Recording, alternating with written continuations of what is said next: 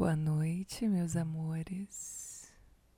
Sabe que nesse pouco tempo que nós estamos juntas, juntos, muita gente já tem vindo me perguntar sobre a identidade da Malu, sobre o biotipo da Malu.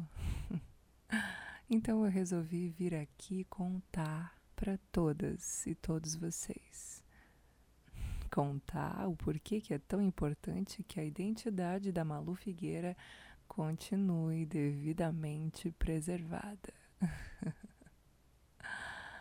ah, bom, o que a gente vê no pornô tradicional é uma saturação e uma objetificação da imagem, especialmente da mulher.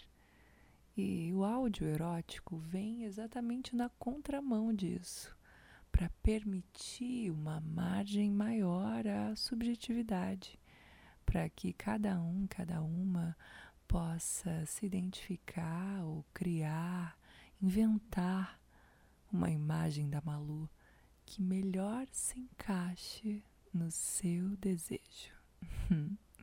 Não fica muito mais interessante assim?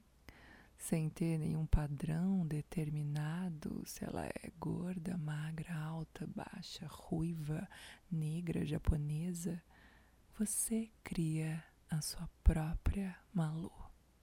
E aí, como é que é a sua? Me conta em box. Eu vou adorar saber.